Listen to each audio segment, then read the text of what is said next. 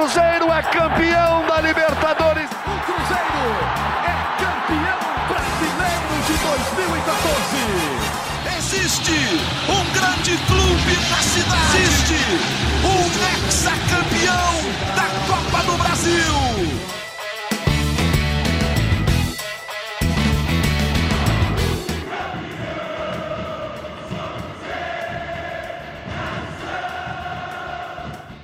Muito bom dia, muito boa tarde, muito boa noite. Está começando mais uma edição do GE Cruzeiro, o seu podcast do Cruzeiro na Globo. Vamos falar de Campeonato Mineiro, o encerramento da primeira fase, a semifinal que está vindo aí. Vamos falar, é claro, também da projeção lá para frente, Copa do Brasil, que o Cruzeiro tem tanta tradição. Vamos falar também de Campeonato Brasileiro. Tudo isso é assunto aqui no nosso podcast. Eu sou Rogério Correia, estou com Henrique Fernandes, com Jaime Júnior com o Guilherme Macedo e a representante da imensa nação azul, a Fernanda Remisdorf. Aquele alô geral, gente, tudo bem? Opa! Estamos aqui. Opa! Indo direto ao assunto, o Cruzeiro empatou com o Democrata de Sete Lagoas por 1 a 1 no Campeonato Mineiro, jogo lá em Cariacica, encerramento da participação do Cruzeiro na primeira fase do Campeonato Mineiro. E temos algumas perguntas, porque a semifinal já vem aí. Qual é o impacto da falta do Mineirão nessa campanha do Cruzeiro na primeira fase, que foi decepcionante para muita gente. Dos quatro semifinalistas, o Cruzeiro foi o que teve a pior campanha na primeira fase. Outra coisa, o que, que, vocês acham da possível contratação do Marlon para lateral esquerda do Cruzeiro? Esse Marlon jogou no Fluminense. É a posição mais carente do Cruzeiro hoje? Queria saber também o que vocês acham dessa entrada, desse investimento do Pedro Lourenço, patrocinador do Cruzeiro, na SAF do Cruzeiro, na SAF do Ronaldo, estão falando em 100 milhões de investimento aí. E faltando 40 dias para o Campeonato Brasileiro, dá tempo de arrumar o time? Porque do jeito que está, ninguém está curtindo, acho que nem o Pesolano está curtindo. Gente, vamos falar também do jogo de sábado. O Cruzeiro resolveu mandar o jogo na Arena do Jacaré contra o América, o primeiro jogo da semifinal, sábado, 4 e meia. O que vocês acharam dessa escolha do Cruzeiro? A Denise Bonfim está na edição do podcast e vai ter trabalho, viu? Porque tem muito assunto, né, gente? Vamos começar é, passando rapidinho pelo jogo contra o Democrata, que muita gente está dizendo que foi talvez o pior jogo do Cruzeiro nessa temporada. Vocês concordam? É esse com o Pouso Alegre, né? A disputa boa é. aí. Eu fico, eu fico com esse do Democrata aí. Eu fiquei pensativo, porque eu também estava comparando com o que foi a atuação contra o Pouso Alegre. Mas eu acho que no, contra o Pouso Alegre o segundo tempo foi um pouquinho melhor. Foi um pouquinho melhor, assim. Teve uma evolução, o time conseguiu no fim ali uma, uma pressão desorganizada, mas conseguiu. E, e tem um outro ponto que me faz crer que esse jogo foi pior. O Cruzeiro precisava ter vencido esse jogo. Precisava, porque era um jogo decisivo dentro do campeonato e o time não conseguiu entregar. Então eu acho que foi o pior. Eu acho que foi o pior. E passa por uma série de fatores, né? Passa por uma escalação. Eu questiono algumas escolhas, por exemplo, o Vital começar jogando e não o Nicão. Eu acho que potencial por potencial. Esperava que o Nicão fosse o titular. É, não funcionou bem o trio, com Justa pelo lado esquerdo, tanto que o, o, Pesolano desfaz esse trio. O time não responde tão bem no segundo tempo, mas é, foi uma escolha que no primeiro tempo se mostrou errada e que ele a tempo corrigiu. É, e, e eu acho que o time do Cruzeiro também no início do jogo ele teve uma certa afobação, foi afoito, foi, ficou tenso pela necessidade de se impor e vencer o jogo, cometeu muito mais erros do que vinha cometendo nos últimos jogos. E é aí que eu, que eu lamento mais.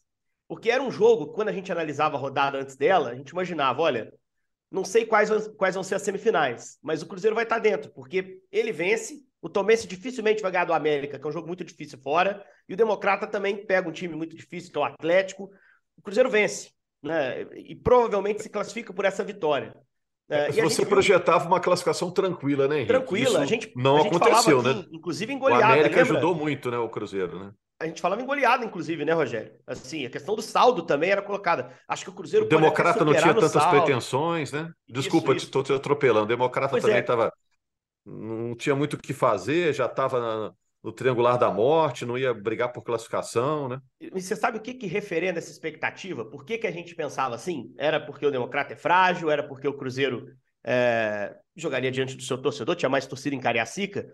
Mas principalmente porque o time vinha evoluindo, né? Desde o clássico contra o Atlético, e o que credenciou o Cruzeiro até essa semifinal, é, o time vinha crescendo, inclusive jogando fora de casa de forma convincente. A vitória lá em, Nova Lima, a vitória boa em Poços de Caldas. Então eu acho que fica a frustração e a gente joga nesse balaio aí com a pior atuação nesse, nesse momento, muito por esse contexto todo, né? A expectativa que a gente criava e o que o time entregou. Dez dias de treinamento. O Zero jogou pela última vez na quinta-feira da semana passada, não foi nessa última quinta. Na quinta-feira da semana passada. Então eu esperava um time tanque cheio, um time em evolução, com o Pesolano tendo tido tempo para escolher, fazer ajustes, correções. E o que a gente viu em campo foi um time ansioso no início do jogo, porque tinha responsabilidade de vencer, uh, errando demais e que em momento algum teve controle absoluto do jogo. O Democrata o tempo todo pareceu perigoso. Para piorar ainda o cenário, tomou mais um gol de bola parada, que tem sido um problema para o Cruzeiro, Rogério. Seis é, e a preocupação, né, Henrique? Foram preocupação seis agora de, de treinamentos e, e ô, Rogério, você até me desculpa te atropelar aí, mas só para falar sobre esse assunto também, o Democrata é o pior time do Campeonato Mineiro, né? Pelo menos eu assisti vários jogos do Democrata, até mesmo é, alguns contra outros times do interior, porque a gente faz o tempo real aqui no site, então a gente acompanha é, de perto vários desses jogos do interior. E o Democrata, para mim, é o time mais frágil. A Caldense muito mal também, mas o Democrata é o pior. Então, acho que isso também mostra que o Cruzeiro, esse jogo também, por esse motivo, foi o pior do Cruzeiro no campeonato. Pouso Alegre não venceu mais ninguém, né? Depois que venceu o Cruzeiro também, mas é um time muito mais organizado do que o Democrata. E Macedo, é... faltam 40 dias para o Cruzeiro enfrentar o Corinthians no Campeonato Brasileiro, né? O que o Henrique falou é, é realmente me chamou a atenção, Fernanda, porque uhum. era um jogo que o Cruzeiro precisava ganhar. E daqui a pouco uhum. ele tem jogo da Copa do Brasil, que ele vai precisar ganhar tem os jogos do Campeonato Brasileiro e que se a situação apertar, o Cruzeiro vai se ver obrigado a fazer três pontos para não se complicar. E o time não respondeu bem a essa exigência, né, Fernanda? Você até comentou, tá lá no GE. Globo, que nem parecia que era um dia de classificação do Cruzeiro, né? Que o time se classificou, ficou um, um clima meio, meio estranho, né? É, não parecia, assim, o clima que ficou era que o Cruzeiro não fez a sua parte, não conseguiu o seu resultado é, e se dependesse do Cruzeiro, não tinha conseguido mesmo, né? Então, ficou um clima muito ruim. E assim, o que mais me preocupou nesse jogo, para mim, foi a postura do time e também o psicológico do time. Isso é uma coisa que eu venho percebendo esse ano, todos os pós-jogos praticamente, tirando ali contra o Vila Nova e o Atlético, eu tô assim preocupada eh, falando nos vídeos sobre essa questão do psicológico do Cruzeiro, o time muitas vezes distraído, o time muitas vezes perdido, como o Henrique falou, muito ansioso quando precisa do resultado. E aí quando leva gol, o time acaba, o time morre, o time parece assim que leva um baque que ele não consegue se recuperar. E por que que isso me preocupa? Pelo óbvio fato de ser uma coisa que significa que o psicológico está fraco, mas pelo fato do ano passado o time não assim, não era assim, né? O Cruzeiro levava gol, ele conseguia virar o jogo ele conseguia, não, peraí, vamos se reorganizar, ia para o intervalo, conversava lá, voltava um time mais forte, conseguia virar. E contra adversários melhor, contra adversários melhores que os de hoje, né, né, Fernando? Muito melhor. respondia, né? Verdade. Respondia. E o Cruzeiro esse ano não tá. Eu não sei se o Cruzeiro mudou o psicólogo, o que aconteceu, se tem alguma coisa externa acontecendo, mas o time tá muito fraco psicologicamente, está me preocupando muito, porque assim, muita gente pode falar assim: ah, faltou qualidade para ganhar do, do Democrata. Eu não acho que faltou qualidade. O Cruzeiro jogou de, de igual para igual com o Atlético. O Cruzeiro não precisa de qualidade a mais para ganhar a Democrata de Sete Lagoas. É o que eu frisei muito no meu vídeo de pós-jogo. É, o Cruzeiro precisa contratar para o brasileiro, isso com certeza. Agora, para ganhar democrata, não precisa contratar, não. O Cruzeiro precisava de ter tido uma postura de verdade. O Cruzeiro queria ter, precisava de ter, vamos dizer assim, né, a vontade de ganhar e parece que não tinha. Em muitos momentos do jogo, o Cruzeiro teve uns erros tão idiotas que eu falei, não é possível, parece que o Cruzeiro não quer classificar. Parece que está entregando o jogo porque não tem condição um time que jogou, fez 4 a 0 no Vila Nova, teve aquele jogo contra o Atlético, até contra a América, jogou muito melhor. Aí chega com o Democrata não joga nada. Não foi falta de qualidade, foi falta de vontade, uma postura assim assustadora. Então, o que está me preocupando no Cruzeiro esse ano, principalmente, além de precisar de reforço, principalmente é a postura que não está agradando, assim. E, e é o que a gente conversou, né? Que era o principal do jogo, que era que precisava ganhar ainda mais. Não era um jogo tipo assim, ah, o Cruzeiro perdendo ia classificar. O Cruzeiro não chegou igual o Atlético e a América, que independente do resultado ia classificar.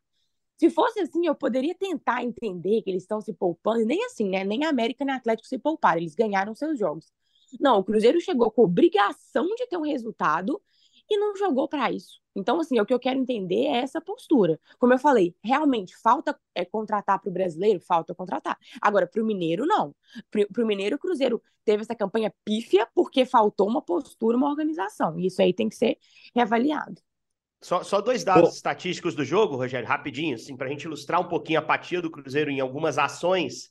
E, e primeiro, chamar atenção para uma coisa positiva.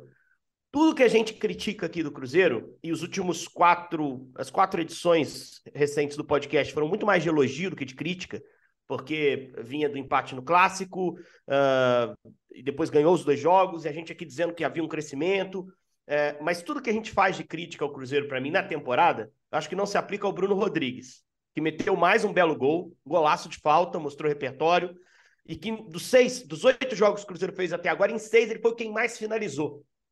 Será que deveria ter essa predominância tão grande? Às vezes eu sinto que o time mete a bola nele e vê se ele vai arrumar alguma coisa. Porque normalmente é ele que produz as ações. Seja com drible, uma assistência, ah, uma finalização de fora, da área, uma jogada que ele consegue se impor individualmente, uma jogada de ponta. O time procura esse cara. Está jogando muito bem, realmente. Mas acho que dava para ter uma divisão melhor das ações de ataque. Um protagonismo menor desse cara. Porque eu vejo o ataque do Cruzeiro homogêneo. Tem boas opções, diferente do ano passado. O Bruno tem melhores companhias hoje. E eu acho que também a adaptação desses caras se atrapalha um pouco, porque o Pesolano vai troca o time. É, a saída do Daniel foi por lesão, foi o trauma lá no tornozelo. Aí abre uma lacuna para você tentar acelerar a adaptação do Nicão, que claramente veio para jogar no Cruzeiro que claramente é melhor que Vital, é melhor que o Wesley. Esse cara tem que estar em campo. Porque se esse cara encaixar no time, o time vai crescer de produção. Como aconteceu com o Gilberto. Quando o Gilberto iniciou o trabalho dele no Cruzeiro, ele começou a dar sequência, veio o jogo de Nova Lima, o time melhorou junto com a entrada dele. Passou a ter uma referência mais confiável. Então, acho que faltou entrar o Nicão de saída naquela partida. Eu não acredito que tenha problema físico. Porque o que o tirou do, do, do time foi um, um corte na canela. Você não perde parte física com corte na canela. Ele estava treinando desde então. Então, assim, imaginava ele titular no jogo. Não tem explicação para ele não ser titular. É, e o Pesolano tem que ser questionado sobre algumas questões. E agora, para falar sobre a apatia do time algumas ações. O Cruzeiro tem uma média de 14 a 15 desarmes por jogo. E isso é vital para o modelo de qualquer time, para o pesolanismo, que vem desde o ano passado, a agressividade no desarme é muito importante. Ele exige muito isso. E nos chamava atenção quando o time arrancava no ano passado brilhantemente. A média de 14 a 15. No jogo de Cariacica foram seis desarmes no jogo. Isso é pífio, é desempenho de é. time é. que não tem pegada, que não tá nem aí. Seis. Nenhum atleta desarmou mais de uma vez no jogo. Foram seis desarmes de seis jogadores diferentes e é isso aí que tem para hoje. É muito pouco contra um time que tem falhas técnicas, como o Democrata, e naturalmente, se você apertar um pouco mais, você vai recuperar a bola. E uma outra sensação. Eu acabei de assistir o jogo do Cruzeiro agora cedo. A gente estava no jogo do América. No domingo eu tive umas questões familiares e fui assistindo, assisti primeiro o Atlético no fim de semana e assisti o Cruzeiro um pouquinho antes da gente gravar aqui. No final do jogo, eu fiquei com uma sensação bem clara que o time sabia dos outros resultados e estava confortável. Estava tocando a bola, porque sabia que se tomasse um gol, mesmo que perdesse 2 a 1 um, ia estar tá dentro que o América já metia 3x1, porque o Democrata estava tomando 3x0, e o Ipatinga, se você quiser colocar no, no balai, também estava tomando 2x0 fora. Então acho que faltou um pouquinho também de fome, de ambição, para no final falar, cara, a gente não pode deixar esse campo aqui sem ganhar esse jogo, porque nós precisamos continuar encorpando para uma semifinal que vem pela frente. E o Cruzeiro já sabia de antemão que seria um clássico, se fosse contra quem fosse. Então o Cruzeiro se prepara agora essa semana para um jogo contra o América com a seta para baixo, com um torcedor muito mais preocupado, com um desacerto na frente. Eu acho que foi um, uma jornada bem, bem ruim, assim. Não pela atuação só, mas pelo contexto. Você interrompe uma sequência de boas atuações.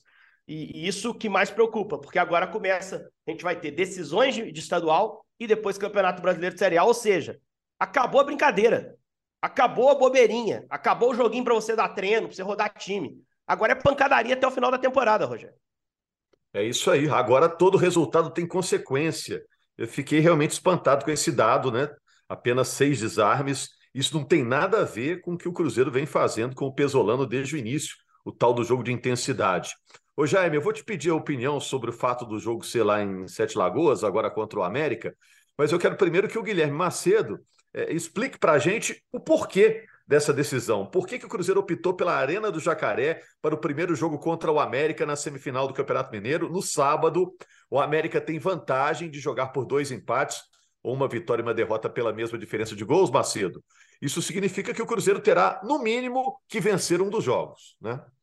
É isso, Rogério. Primeiro lugar, é, isso tem a ver com aquele contrato que o Cruzeiro assinou com, com o América, né, para utilizar o Independência no decorrer da temporada. E uma das cláusulas era de que o Cruzeiro não poderia ser mandante contra o América lá no Independência, né? E a gente viu no decorrer dos últimos anos que isso aconteceu tanto com o Cruzeiro quanto com, com o Atlético em jogos contra o América, mas nesse caso específico, a América, hoje, como administrador do estádio, tem esse direito e o Cruzeiro aceitou isso lá atrás quando fez a assinatura. Ô, ô, Gui, mas tem... você, não acha, você não acha que essa cláusula é ruim para o América?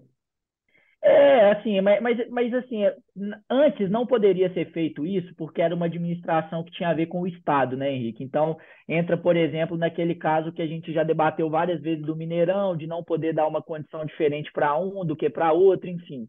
Agora, o América quis isso e o Cruzeiro aceitou lá atrás, né? A gente pode eu debater eu, eu aqui, acho muito esquisito acho... isso. Não, porque o América ele abre mão de um jogo no estádio dele como visitante. Quem sim, não quer jogar como é... visitante no seu estádio? É, e a questão é, a questão aí é, é, é, é que imaginaria, por exemplo, do, um estádio lotado de torcedores do Cruzeiro, mas Sete Lagoas também vai estar.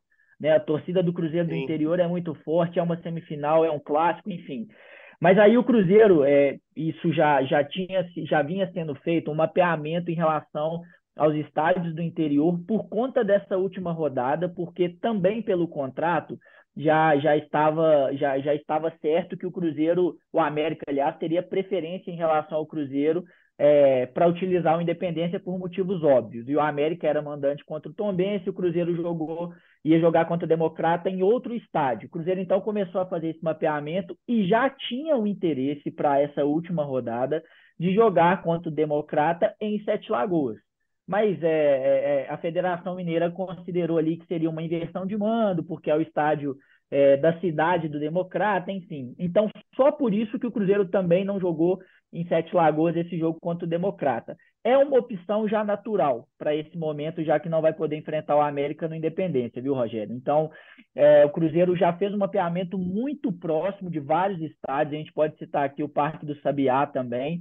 lá, lá em Uberlândia, o Ipatingão, e aí o caso do Ipatingão teve aquela questão no jogo do Atlético, de insegurança, enfim, isso pesou um pouco contra é, o estádio também nesse momento, e até poderia ser utilizado nessa última rodada, porque o Ipatinga jogou fora de casa contra o Atlético, mas teve essa situação, e aí o Cruzeiro fez a opção por, é, por mandar em Cariacica. Mas hoje o que a gente pode dizer, até pela proximidade de Belo Horizonte, questão de logística, foi feita uma análise lá em termos de, das condições gerais do estádio, do gramado, de que Sete Lagoas, nesse momento, quando o Cruzeiro não puder jogar é, no, no, no, Independência e caso continue é, sem ter a intenção de jogar no Mineirão, que é o que se desenha pelo menos até esse momento, o Cruzeiro vai ter sim como primeira opção a Arena do Jacaré em Sete Lagoas, viu, Rogério?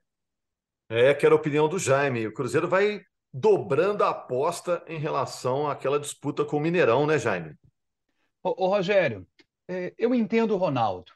Ele quer uma condição melhor no contrato do Mineirão. E usa esse período agora para tentar conseguir isso, tirando os jogos do Mineirão e fazendo um contrato com o América. Agora, a gente sabe, o mundo ideal é Cruzeiro no Mineirão. E, e me preocupa muito essa, essa questão é, toda que está acontecendo, porque depois eu quero até ouvir a Fernanda, mas é interessante como o Cruzeiro não se sente à vontade no Independência como ele se sente no Mineirão. Sabe? É diferente. Eu não sei porquê, mas é diferente. Cruzeiro tem que jogar no Mineirão. É lá a casa do Cruzeiro. Foi lá que a torcida fez a diferença no ano que o time precisou subir para a Série B do Campeonato Brasileiro. Porque nos dois Ô, anos que a torcida não pôde comparecer, né, a, a torcida não pôde ajudar e o, o, time não conseguiu render. Sabe, você viu que ano passado a coisa funcionou com a sinergia com a torcida. Tem que jogar é lá, sabe? É, é uma pena muito grande essa situação está acontecendo. E mais, torcedor paga sócio, aí o jogo é na Arena do Jacaré, o jogo é lá em Cariacica, sabe? Poxa, isso, isso não está do jeito que a gente é, sabe que deveria estar tá acontecendo. Eu acho que para o Mineiro Acho que usar esse período do Mineiro, ok. Mas acho que para o brasileiro a situação tinha que mudar, sabe? O Cruzeiro se acertar com o Mineirão e jogar lá, porque se nas primeiras rodadas o Cruzeiro começar a tropeçar, começar a ter problema no Campeonato Brasileiro do jeito que vai ser difícil, na hora que chegar lá na frente, sabe? E, e tentar voltar para o Mineirão no desespero ali e tal, e, às vezes pode ser tarde demais. Eu acho que não deixa para. Minha mãe sempre falou isso comigo, meu pai também. Não deixa para amanhã o que você pode fazer hoje, não.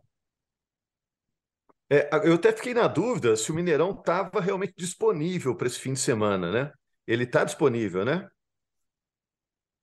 E tinha as datas que estão é, bloqueadas. Rogério, né? não, não, ele está disponível. O jogo de volta do final de semana do dia 18 é que não seria possível. Isso, é. Mas, na final é, é o contrário, de... né? nas finais, o segundo jogo pode ser no Mineirão, né? É, no caso, é isso, no jogo da final ali, o Mineirão, é, na época lá, quando a gente, quando começou esse embrólio do Cruzeiro, né, o Mineirão até chamou alguns jornalistas para explicar a situação da administração do estádio, enfim, foi, foi dito para a gente que haveria até uma possibilidade dos dois jogos da final serem lá de acordo com algum remanejamento de data e tudo mais. Assim, o Mineirão estava disposto a conversar com a federação e com os clubes para que os dois jogos fossem feitos lá. Na semifinal, não teria possibilidade desse segundo por conta de um evento musical que já está marcado lá. Mas no duelo de ida, principalmente, é, o Cruzeiro vai jogar no sábado e teria sim essa possibilidade, mesmo que eventualmente o jogo de domingo também fosse lá, que não, não, não é o caso, né? Mas enfim,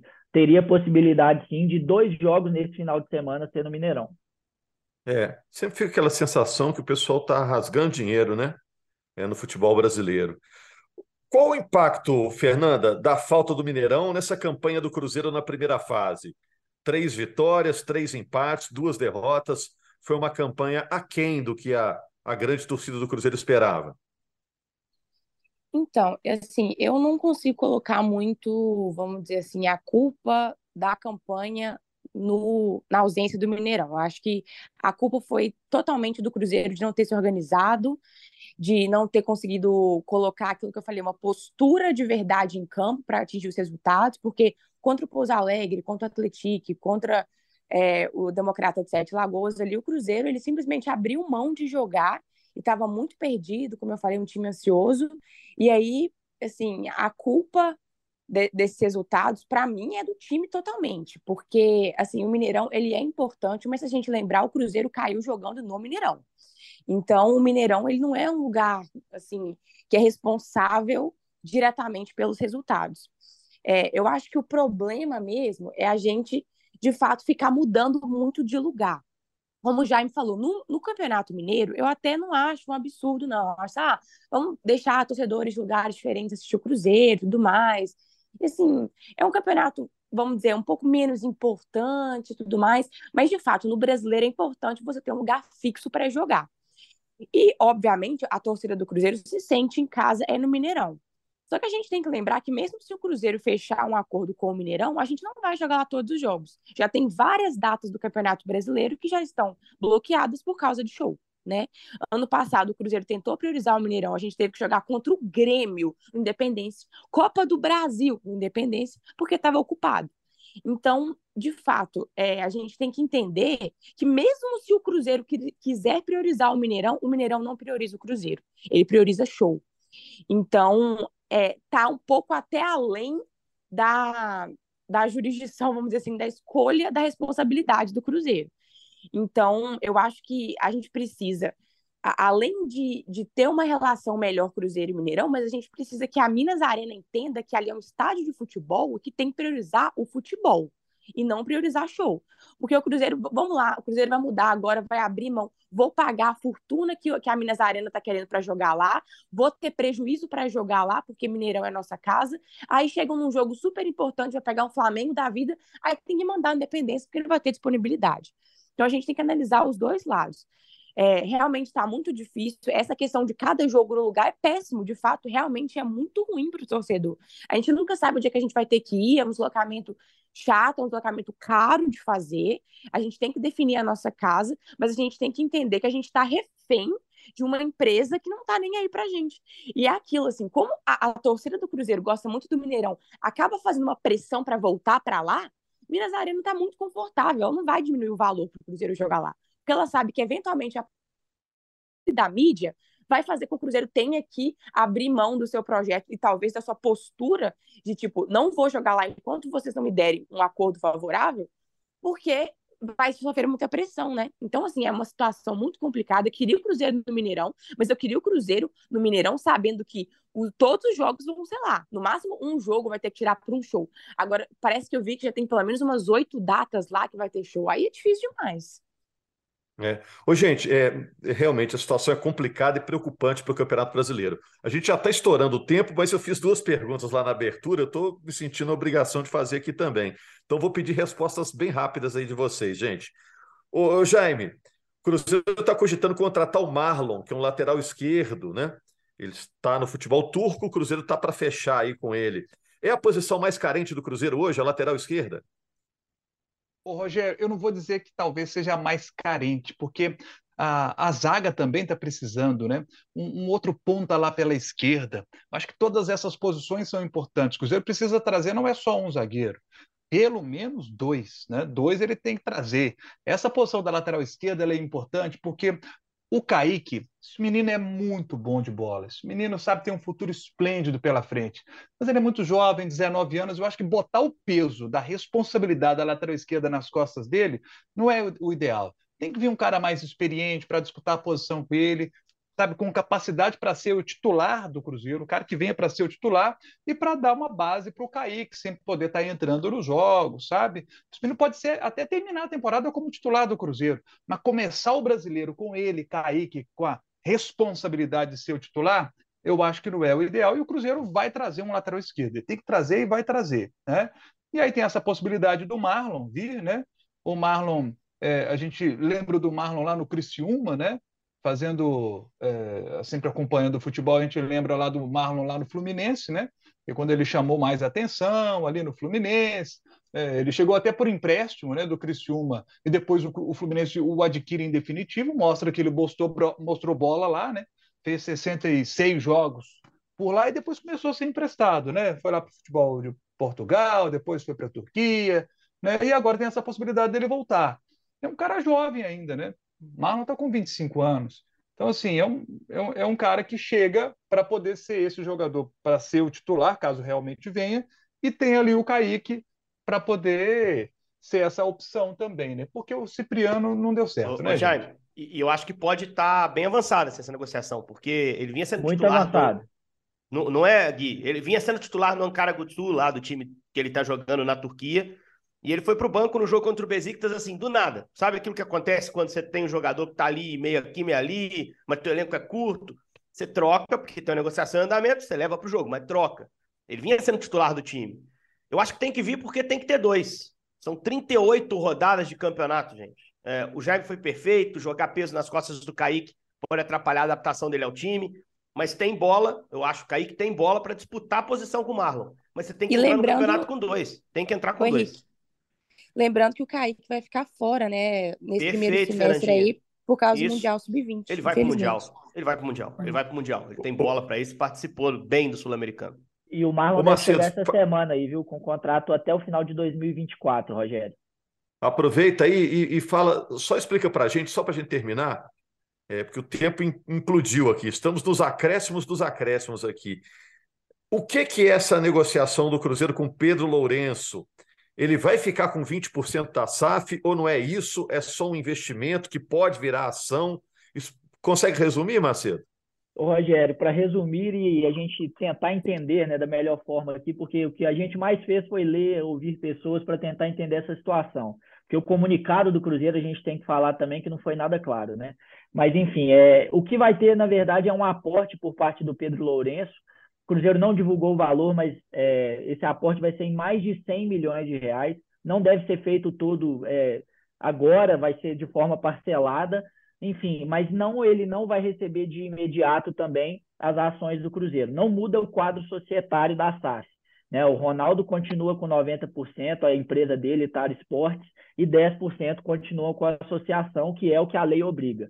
E aí, após esse empréstimo do, do Pedro Lourenço, desse valor que vai superar 100 milhões de reais, o Cruzeiro tem a possibilidade, através da Tara Esportes, de fazer esse pagamento por meio de uma parcela é, das ações. Aí sim mudaria o quadro societário. O que a gente apurou é que essa quantia diz respeito mais ou menos a 20% hoje das ações é, da SAF do Cruzeiro, dentro do que o Ronaldo pagou, do que tem previsto de investimento, do que tem que ser é, feito o pagamento de dívidas, enfim. Todo esse montante diz mais ou menos a 20% hoje. É, a gente não tem o contrato em mãos, a gente tem que ver, porque, obviamente, se isso for pago daqui a alguns anos, esse valor vai mudar, mas o que a gente pode dizer isso em resumo, é o que a gente pode dizer hoje em resumo é isso o Ronaldo, o Pedro Lourenço vai fazer um aporte superior a 100 milhões Ronaldo vai utilizar esse dinheiro é, na SAF, mas não necessariamente diretamente no futebol profissional. Vão ser feitas melhorias na Toca da Raposa, por exemplo. O Cruzeiro vai seguir com o planejamento do pagamento de dívidas e vai é, pretende acelerar esse processo que já está em andamento desde o ano passado, que é de reconstrução do Cruzeiro. E aí, nos próximos anos, o pagamento pode ser feito através do dinheiro, obviamente, corrigido, ou então através de uma parte das ações da SAF do Cruzeiro, Rogério.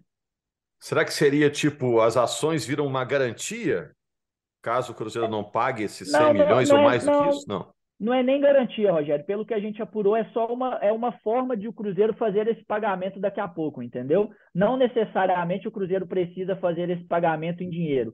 Há em contrato uma opção para que esse pagamento seja feito através de ações da SAF. É o que a gente apurou. É, eu repito, a gente não tem ainda esse contrato em mãos. A nota do Cruzeiro não foi nada clara e isso eu acho que até é, é ruim, né? não só para a gente, mas principalmente para os torcedores. A SAF é um processo muito novo no Brasil, acho que a transparência vai ajudar muito a, a, para que a SAF é, dê certo aqui no Brasil, mas enfim, o que a gente sabe hoje é isso. Ok, eu agradeço a todos vocês. É, a pauta hoje foi mais gorda do que o tempo, né? Encaixamos aqui, né? É, é como uma, uma calça 40 e meu figurino aqui, o negócio estou apertado aqui, né? Mas a gente está na segunda-feira, se Deus quiser, falando sobre a semifinal do Campeonato Mineiro, repercutindo esse Cruzeiro e América no fim de semana. Sábado, quatro e meia, tem o primeiro jogo da semifinal. Obrigado, Nação Azul. Obrigado a todos vocês aí, amigos. Um grande abraço.